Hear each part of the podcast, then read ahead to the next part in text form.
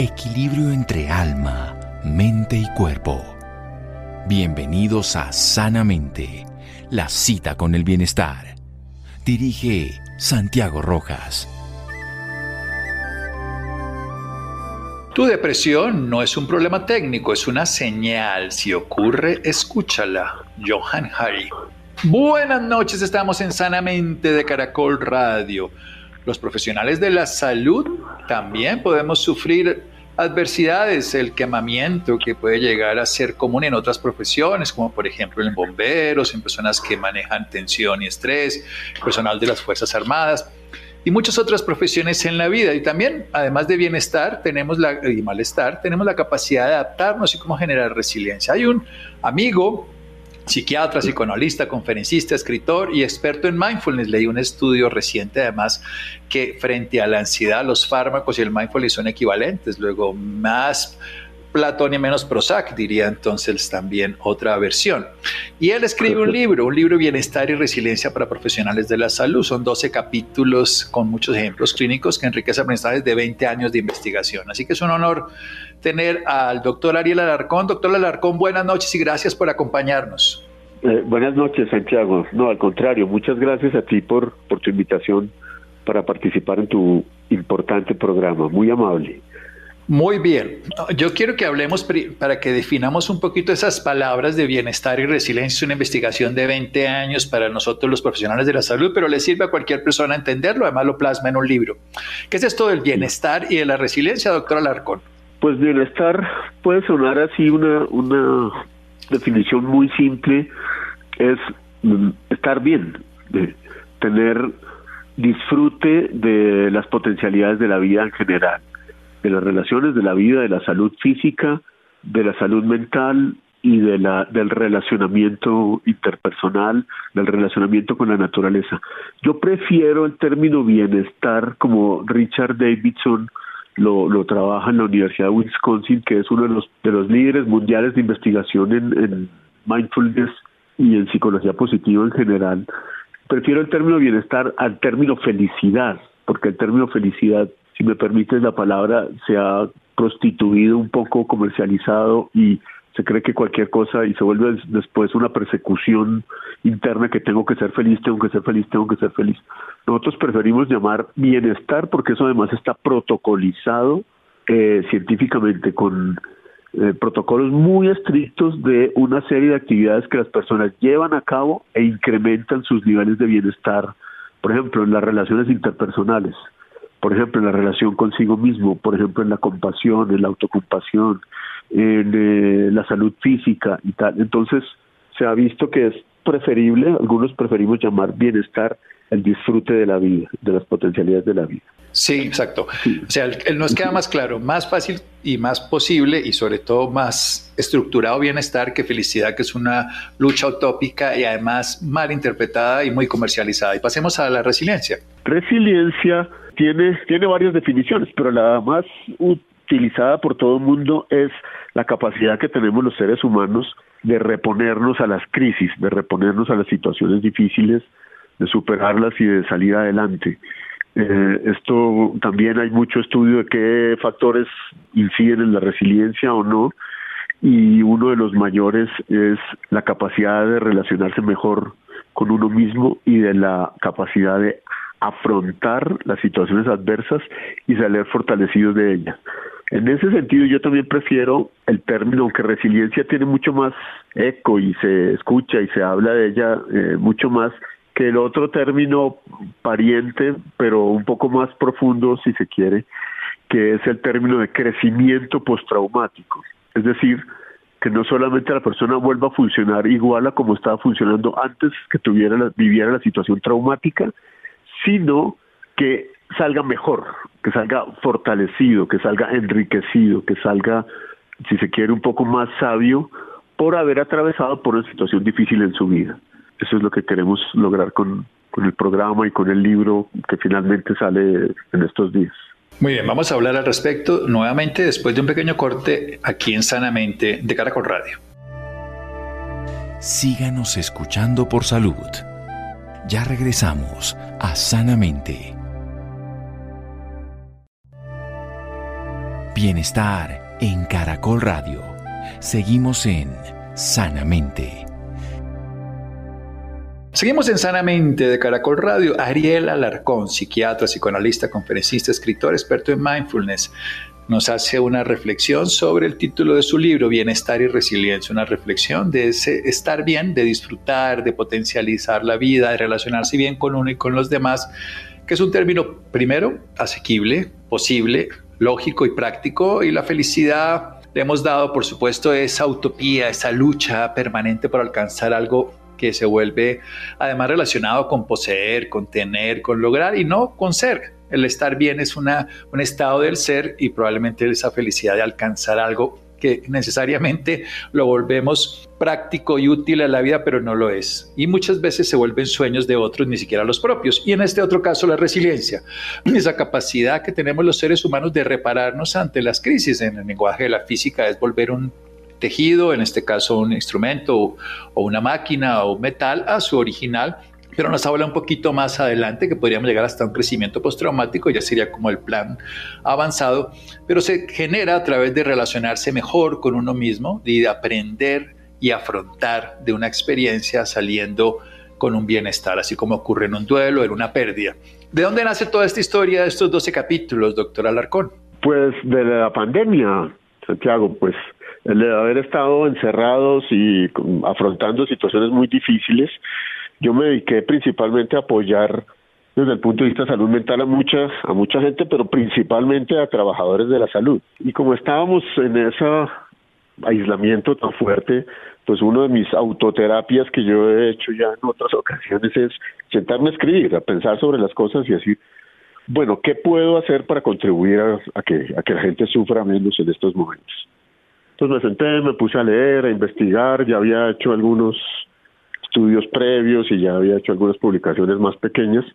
Y dije, venga, mm, a partir de esto uno puede crecer. Lo que tenemos como humanidad, el desafío que tenemos como humanidad todos los que hemos logrado sobrevivir a la pandemia es ser mejores seres humanos y construir una mejor humanidad, un mejor relacionamiento con nosotros mismos y un mejor relacionamiento con el planeta.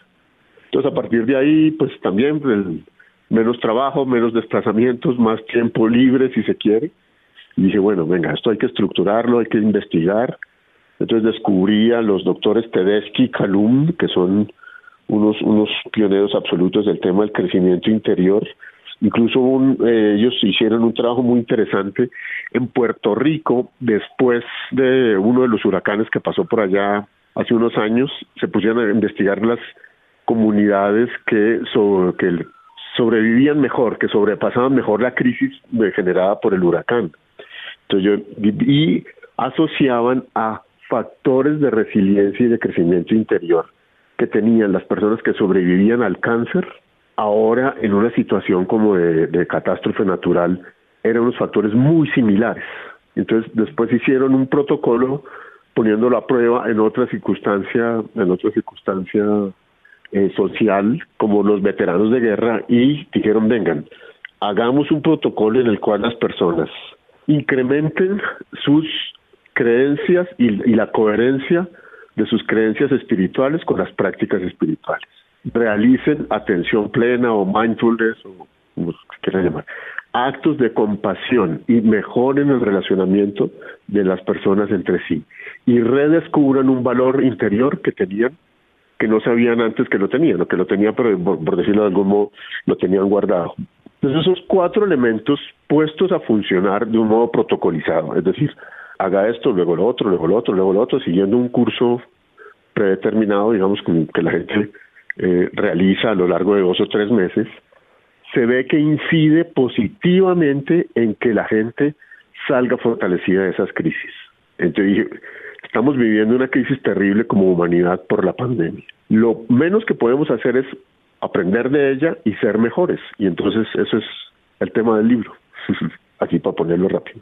el tema de los límites, yo creo que además eh, el tema del libro, pues digo, pero el tema de los límites que también tenemos que saber hacia dónde podemos llegar y no podemos pasarnos. Quiero ponerlo como punto de referencia porque a veces, y, los médicos, nos pasó en la pandemia, al personal de la salud, al personal que cuidaba, nos pudimos sobrepasar. ¿Cómo llegar a los límites de autoconocimiento, de no pasarnos y creer que vamos a poder solucionar el problema de todos y llegar a morir en el interno o lo que llamamos el burnout?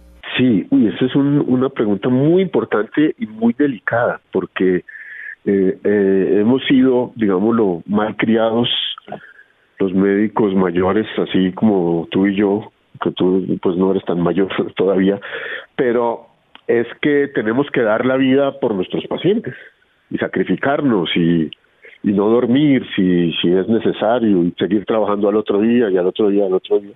Y yo creo que esa, esa no reconocer los límites y no reconocer nuestras propias necesidades, que es un acto de no tener autocompasión. Por ahí, de, por eso es que las prácticas de autocompasión son tan importantes y tan necesarias y entre otras cosas son requisito si se requiere de, de habilitación en algunos hospitales en los Estados Unidos ahora que requieren que su personal realice prácticas, con, entrenamiento y prácticas concretas de autocompasión como una forma de prevenir el, burnout o, el quemarse por, por causa del trabajo excesivo. Porque eh, hay que cambiar la cultura. Tengo que cuidarme a mí primero bien para poder cuidar bien a mis pacientes. En general eso nosotros antes era sacrificio, sacrificio, sacrificio y luego vienen las consecuencias a todo nivel, principalmente físico y psicológico, de ese descuido personal. Entonces, lo que estamos cambiando ahora en las facultades de medicina es decir, venga, no, hay que cuidar al paciente, pero tenemos que cuidar primero al médico o al profesional. Su equilibrio físico, su equilibrio mental, la necesidad de descanso, la necesidad de disfrutar del tiempo libre, las relaciones interpersonales, todo eso, y también como te decía, está protocolizado y se ve que la gente que practica este tipo de, disciplina y de valor vital, las instituciones que lo viven como un valor vital, el cuidado de la salud mental de su personal, son mejores, tienen mejores estándares de calidad, tienen menos reclamos y les va mucho mejor en, en cuanto a la, digamos, la productividad, que es una buena atención de los pacientes con un bajo desgaste emocional de su personal. Entonces resulta ser una inversión tremenda, de un gana-gana increíble. La gente está más contenta trabajando, se desgasta menos y el trabajo sale mejor. Entonces estamos dando la vuelta a ese como ese factor cultural del sacrificio con el que fuimos educados muchos profesionales de la salud del, siglo pasado, yo creo. Ah, un sacrificio, entre otras cosas, sí, yo cuando estudié medicina y somos no tan diferentes de edad, por Dios, doctor Alarcón, eh, lo que es claro es que nosotros podíamos trabajar y hacer turnos hasta de 36 horas. Hoy, de una manera ah, justa y adecuada, eso está prohibido, como a los pilotos que tienen un duty hasta de tantas horas. Nosotros ya eso cambió, pero seguimos a veces con esas ideas posibles. ¿Qué encontró con respecto a eso en los profesionales de la salud en su libro, precisamente? Sí, esto, esto que te decía, dos, dos elementos, como un elemento cultural de la gente del siglo pasado, de los baby boomers para adelante, todos los que fuimos criados como médicos a finales del siglo XX, eh, teníamos una tendencia a sobre trabajar, a sobre exigirnos, a tratarnos mal, a, incluso en las mismas facultades se imponía una serie como entre comillas, o a veces no tan entre comillas, de maltrato, de una sobreexigencia muy fuerte a las personas, dado que la calidad de la atención y la calidad del conocimiento médico es muy importante, que sean, sean que sepamos muy bien todo lo que estamos haciendo porque tenemos las vidas de los pacientes en nuestras manos. Eso se exageró y se llevó a una sobreexigencia exagerada, perdónenme la redundancia, a muchos profesionales de la salud diciendo que se descuidaran a sí mismos, ¿no?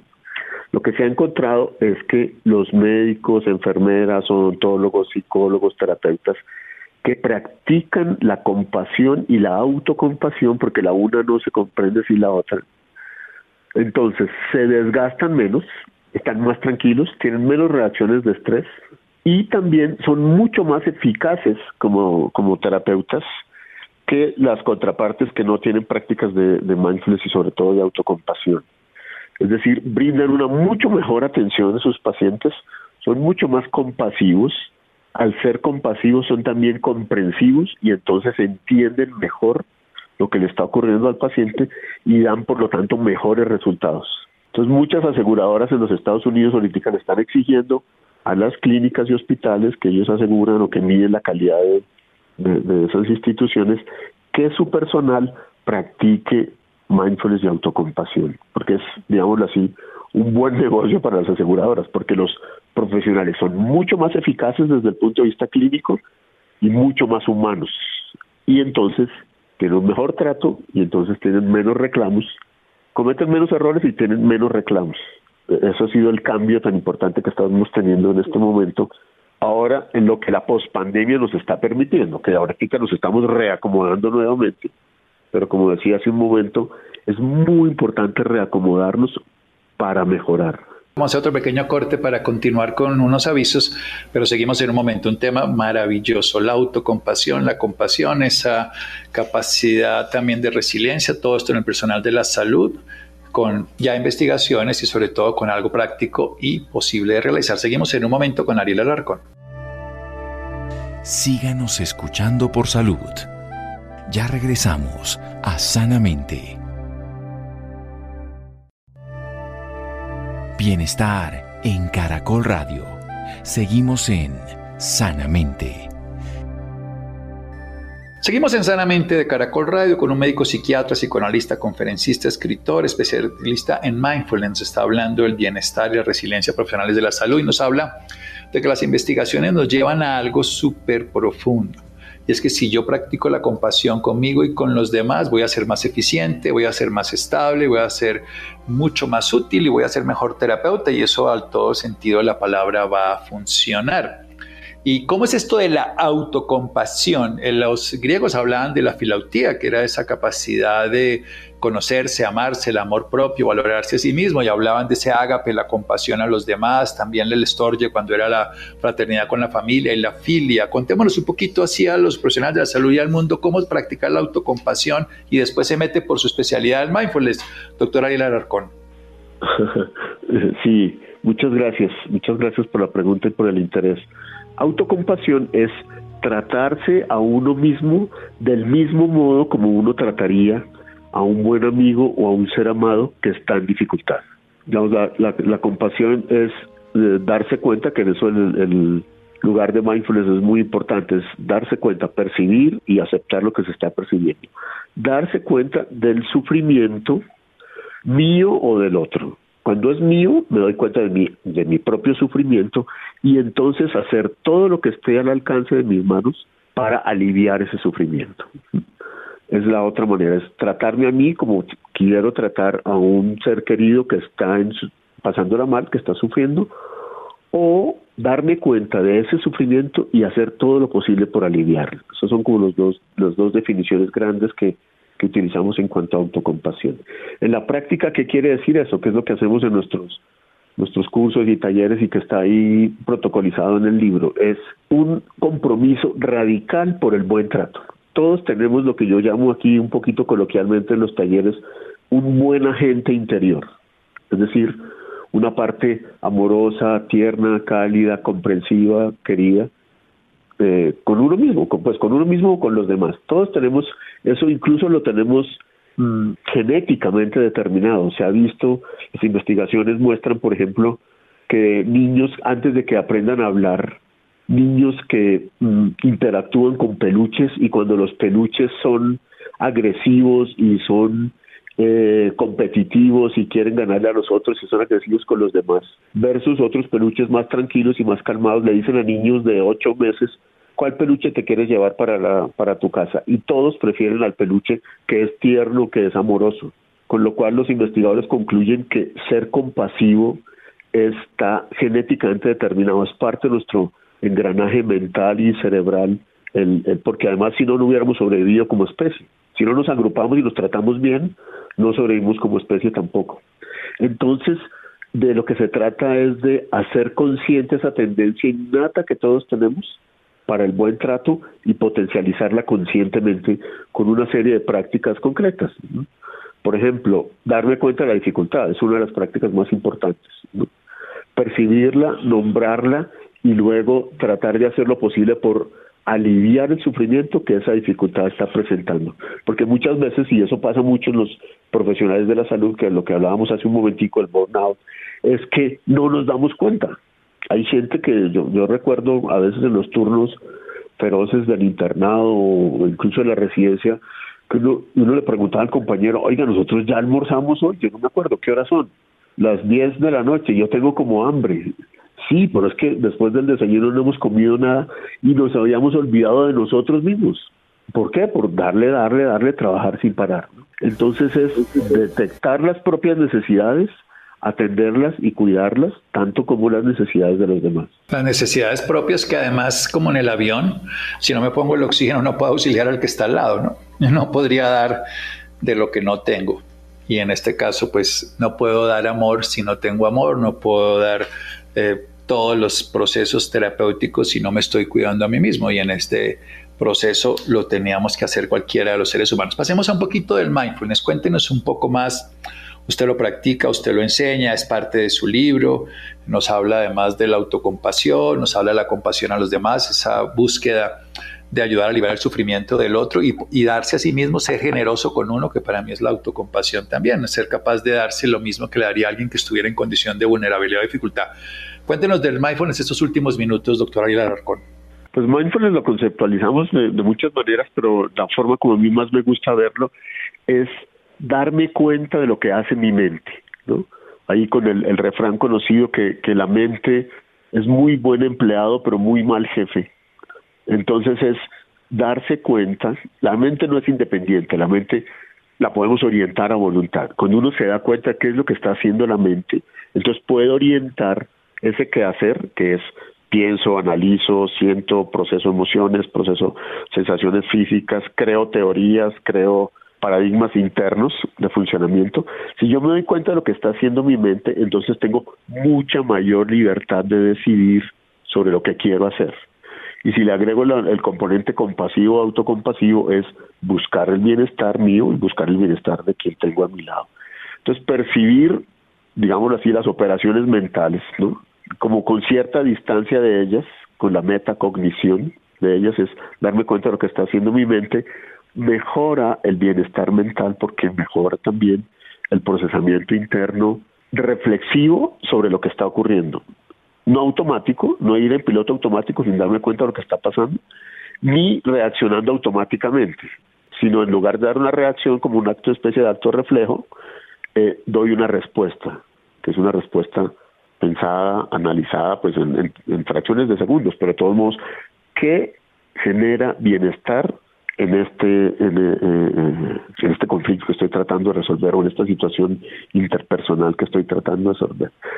Cuando nos damos cuenta que la mente está creando una narrativa que me está generando bienestar, entonces me puedo distanciar conscientemente de esa narrativa y dar una narrativa interna diferente más compasiva, más amorosa, y entonces una respuesta hacia el otro igualmente más compasiva y más amorosa o hacia mí mismo. Entonces, darse cuenta de lo que hace la mente es todo el entrenamiento que hacemos con mindfulness, con las prácticas de mindfulness. Recordemos que la mente, pues en este caso, tiene un gran condicionamiento por la cultura, por la sociedad, pero está basada en lo que interpretamos de la vida completamente. No tiene vida propia en el buen sentido del término, aunque funcione por sí mismo, pero nosotros la estamos alimentando todo el tiempo. Quiero decir, nosotros le damos la vida. Así que interactuar con ella, pelear con ella, es sufrir de ella, conocerla es tomar la distancia o nutrirla como queremos. Como quien dice, es un jardín que le plantamos árboles que le damos eh, cuidado o que simplemente se vuelve una maleza y nos destroza. Hablemos un poquitico de la respiración. ¿Dónde juegan todo esto, doctor Alarcón? Ah, la respiración es el ancla de la atención. Pues darse, digamos, mindfulness es también traducido como atención plena, es eh, centrar la atención en algún objeto, lo que más utilizamos en general, salvo si la persona ha vivido en alguna situación traumática, como ocurre, por ejemplo, con los los sobrevivientes de COVID que, estuvieron en la UCI. Eh, salvo ellos, la gran mayoría de las personas escogemos como ancla de la atención a la respiración. Entonces, me fijo cómo está funcionando mi respiración y establezco cierta distancia entre el hecho de respirar y la observación de la respiración. Cuando establezco esa distancia, esa observación de la respiración, como de cualquier otro, otro ancla de la atención, cualquier otra cosa, por ejemplo un mantra repetido una y otra vez y otra vez, genera un efecto similar al de fijar la, la atención en la respiración. Entonces la mente se calma, porque la mente como está conectada a múltiples estímulos, entonces esa es una de las formas como se agota más fácilmente. Si reduzco la cantidad de estímulos a solamente me fijo cómo está funcionando mi respiración durante un minuto o dos minutos o tres minutos para comenzar, genera un gran alivio en todos los procesamientos mentales y una sensación profunda de bienestar y de tranquilidad. Y a partir de ahí puedo ir agregando otros elementos. La respiración o la atención de la respiración es el, el ejercicio central de la mayoría de las prácticas de mindfulness las prácticas, esto me parece importante hacer eso, ¿no? La mayoría de las personas hoy en día quieren soluciones como, opéreme, quíteme la obesidad, entonces quíteme la barriga con una cirugía, hágame un procedimiento, y realmente es una práctica, y es una práctica como lo podría hacer cualquier deportista para volverse un experto en nadar, en jugar un deporte, en desarrollar una habilidad, un conocimiento, es una práctica y la práctica hace al maestro. Y terminemos con esta, esta parte fundamental. ¿Cómo está la salud mental de nosotros, los profesionales de la salud, y, qué recomendaciones? Y ahí nos motiva que consigamos su libro, que entendamos que esto nos puede mejorar la calidad y la profundidad de nuestras relaciones internas y externas. sí, sí, muchas gracias por la pregunta. Pues la situación está muy preocupante. Ya desde antes de la pandemia los niveles de burnout estaban disparados en la mayoría de las profesionales, de, los, de las especialidades en medicina y también en otras especialidades de la salud, estaban disparados. Pero ahora, después de la pandemia, han, ocurrido eh, un aumento del doble, del triple o del cuádruple, según, según el tipo de patología de la que se trata. ¿no? El doble son los trastornos de ansiedad, el triple los trastornos de depresión y el cuádruple es eh, los trastornos de estrés postraumático digamos que eso es, es brutal, está terriblemente disparada toda la psicopatología de los profesionales de la salud, más aún de los que atendieron a pacientes COVID.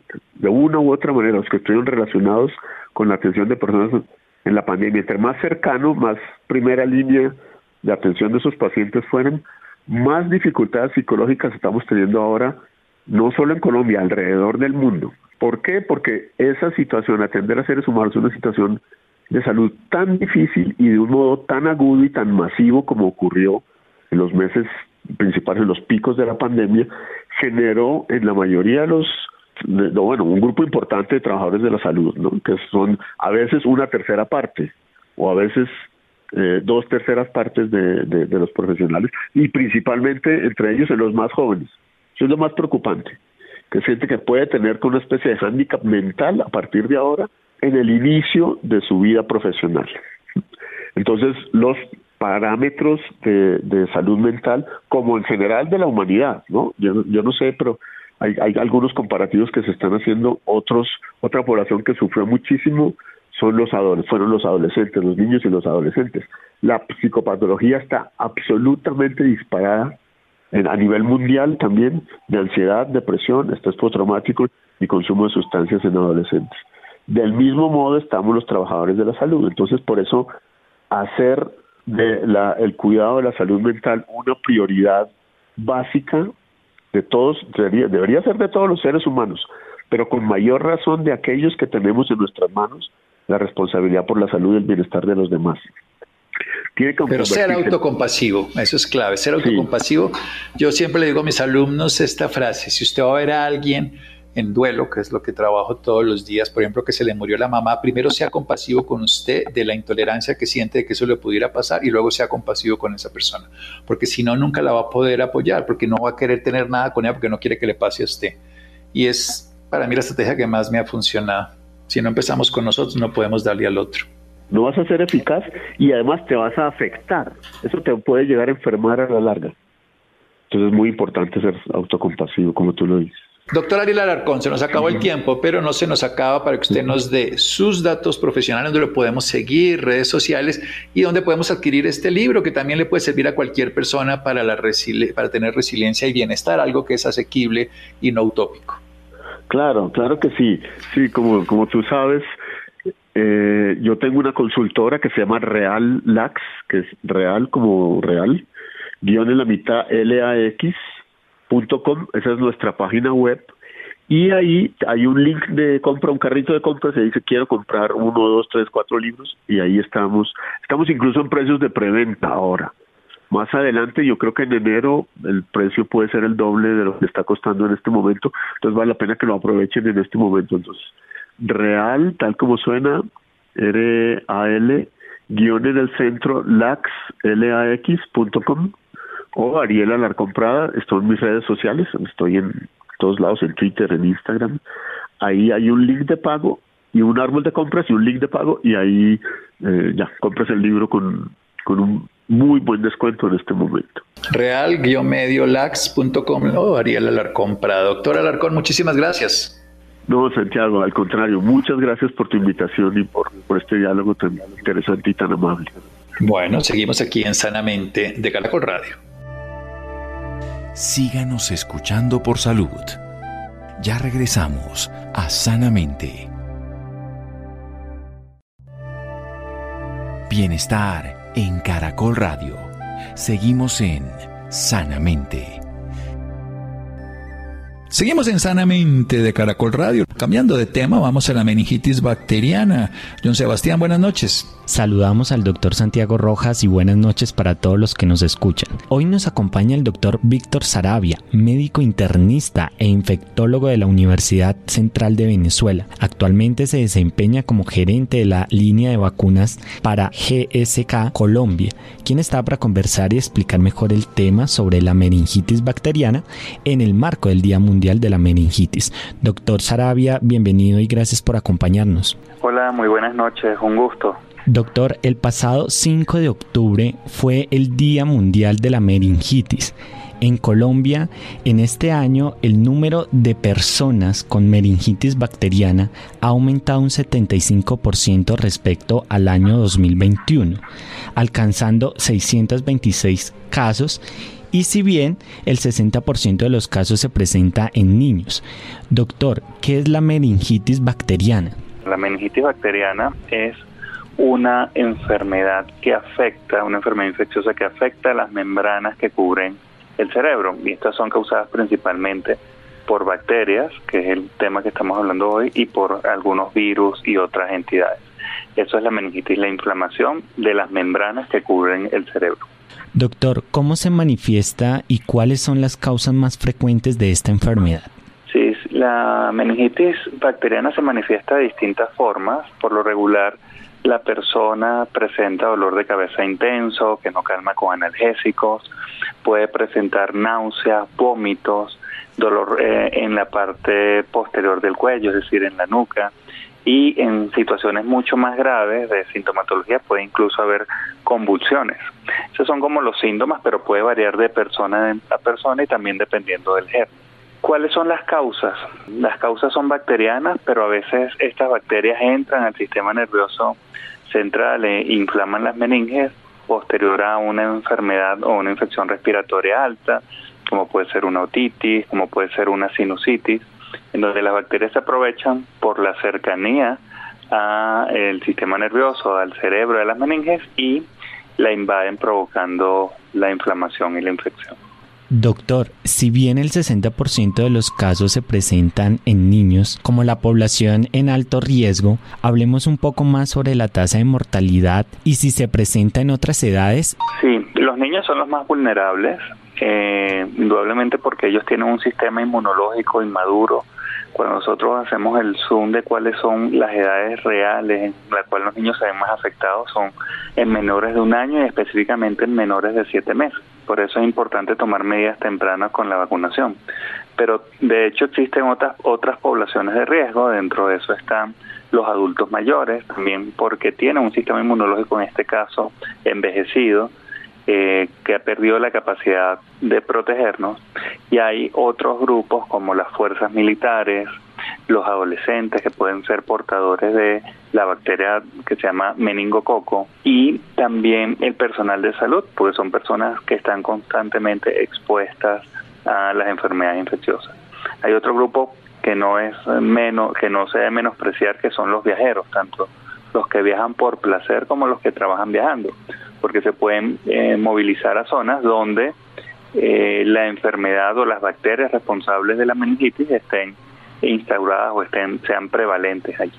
Doctor, existen cuatro principales bacterias que eh, pueden también provocar esta enfermedad. ¿Cuáles son y en qué consiste cada una? Las principales son neumococo, el estreptococo del grupo B, influenza, el hemófilus influenza y el meningococo. Cada una de ellas tiene características particulares que permiten que puedan ingresar al sistema nervioso central. Una de ellas es que están cubiertas por, por una cápsula sí que permite que puedan evadir de cierta forma el sistema inmunológico y ser invasivas. Y lo otro, característica similar entre algunas de ellas es que causan infecciones respiratorias, ¿sí? como es el neumococo y como es el hemófilus influenza y el estreptococo del grupo B. Entonces, a veces comienza con una infección respiratoria alta, como lo mencioné anteriormente, y después llegan a causar meningitis. El caso del meningococo es distinto, también es una enfermedad, es una bacteria que es eh, que ingresa por la vía respiratoria, pero que no causa una infección respiratoria como tal. Esa es nada más su puerta de entrada pero que la enfermedad es muy severa y es muy letal. Y a esto respondo la pregunta que, que no contesté anteriormente, la, letalidad, por ejemplo, del meningococo, de cada 10 personas pueden morir dos a pesar de tener el tratamiento adecuado. Y las que sobreviven a la enfermedad por meningococo, a la enfermedad invasiva por meningococo, pueden quedar con secuelas, de igual forma con las otras meningitis. Doctor, ¿qué complicaciones o qué secuelas puede dejar la meningitis bacteriana? Sí, todas las complicaciones o secuelas son impactan negativamente lo que es la calidad de vida de las personas. Pueden ir desde trastornos neurológicos en donde la persona puede quedar con presentando convulsiones, puede ser trastornos cognitivos, es decir, dificultades en el aprendizaje. Esas son, puede haber sordera, ceguera, incluso como consecuencia de las meningitis. Y en casos más severos, en donde la persona hace una infección diseminada, puede presentar pérdida de extremidades. Sí, puede haber amputación de miembros, de miembros superiores, de manos, brazos o piernas. Eso en las situaciones más severas de enfermedades invasivas y sobre todo lo causa la enfermedad eh, invasiva por meningococo. Doctor, podemos decir de que esta enfermedad también se puede transmitir y si se transmite, ¿cómo se transmite? Sí, esta enfermedad se transmite, las bacterias se transmiten y es a través de las secreciones respiratorias. Como mencioné, a veces comienzan como una infección respiratoria. Entonces lo que es la saliva, las gotas cuando estornudamos o tosemos, ellas son las que pueden mm, hacer que las bacterias lleguen a una persona susceptible y pueda causar la enfermedad. ¿Cuál es el tratamiento y qué tan importante la prevención, doctor, para esta enfermedad? Sí, el tratamiento eh, son antibióticos. Lo primero es reconocer rápidamente que estamos ante la presencia de una meningitis y posterior a eso instaurar un medidas de antibióticos que ya esos son recomendados por cada una de las bacterias y dependiendo eh, de según la indicación del médico. Las medidas de, protección o de prevención tenemos las clásicas que la hemos aprendido incluso con la pandemia de COVID, que es eh, ocluir o taparse nariz y boca al estornudar o toser, lavarnos las manos frecuentemente, si hay personas con infecciones respiratorias, mantener un distanciamiento físico o incluso si nosotros somos los que estamos enfermos, aislarnos. Eh, se ha demostrado que también la cesación tabáquica, es decir, evitar el tabaco mejora porque eh, disminuye la probabilidad de infecciones respiratorias. Y la última y no menos importante, tal vez la que ha mostrado eh, mejores resultados es la vacunación. Como existen vacunas para cada una de las bacterias responsables de la meningitis, tenemos que trabajar mucho en la vacunación, sobre todo en aquellas más severas. ¿no? Hay algunas que están incluidas dentro del programa ampliado de inmunización y otras que eh, son complementarias al programa ampliado de inmunización. Doctor, hablando eh, precisamente de eso, ¿qué se busca con el Día Mundial de la Meningitis? Sí, la Organización Mundial de la Salud estableció una ruta de derrotar la meningitis, ya que se muere un gran número de personas anualmente como consecuencia de esta enfermedad. Y la Organización Mundial de la Salud diseñó una serie de estrategias, dentro de eso declarar un día de la meningitis para hacernos recordación de que esta enfermedad existe. Y lo que se busca es eliminar las epidemias de meningitis bacteriana, reducir los casos de meningitis prevenibles por vacunación por lo menos en un 50% y disminuir la mortalidad en un 70%. También se busca reducir las causas de discapacidades, como vimos las secuelas pueden causar discapacidades y debemos mejorar la calidad de vida de las personas que ya han sufrido meningitis. Esas son como, esa es la razón del día 5 de octubre, eh, conmemorarlo como el Día de la Meningitis, un recordatorio. Doctor, y por último, desde GSK Colombia, ¿cuál es el trabajo que está realizando? Sí, nosotros como, como compañía de innovación, nosotros hemos, trabajamos mucho en campañas de concientización acerca de la enfermedad, de lo importante de la prevención, de lo importante de mantener las coberturas vacunales al día. Como vimos, esa es una de las medidas preventivas. Entonces nosotros buscamos prevención, eh, promoción en cuanto a la concientización de la enfermedad y estimular a las personas a que cumplan sus esquemas de vacunación. Nosotros como empresa de innovación también hemos eh, elaborado vacunas para cada uno de los gérmenes responsables de la meningitis. Y por eso también trabajamos en temas de innovación en cuanto a la producción de vacunas. Doctor, gracias por estar con nosotros en Sanamente. muchísimas gracias por la invitación y estoy a la orden para otras oportunidades. Un abrazo, feliz noche para todos. Igual, feliz noche. Gracias, John Sebastián. Muchas gracias a Ricardo Beoya, a Isidro, a Mario Alcalá. Caracol piensa en ti. Buenas noches.